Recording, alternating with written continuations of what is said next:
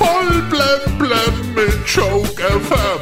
Dein täglicher Comedy Newskick. Heute im Studio. Leo, hello! In Frankreich hat Emmanuel Macron die Stichwahl gegen Marine Le Pen gewonnen und ist wieder zum Präsidenten gewählt worden.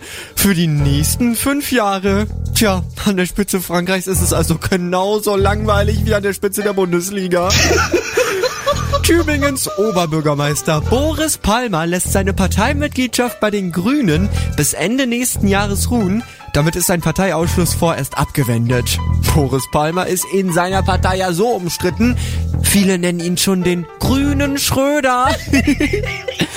Der britische Premier Boris Johnson war ja schon vor seiner politischen Karriere Kolumnist beim Männermagazin GQ, wo er über Autos geschrieben hatte.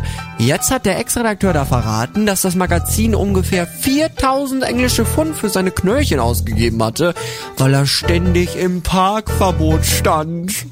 Naja, heute wäre der Boris Johnson wahrscheinlich eher froh, wenn Falschparken für 4000 Pfund sein einziges Vergehen wäre.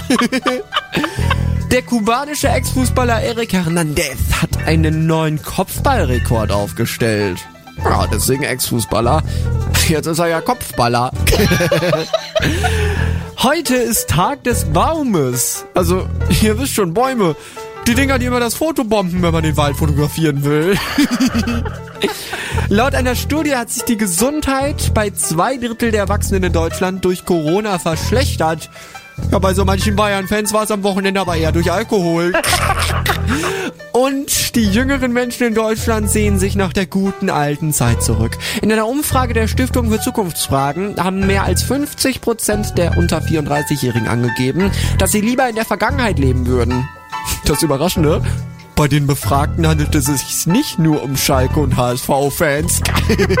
Voll blem blem auf Joke FM und auf joke-magazin.de.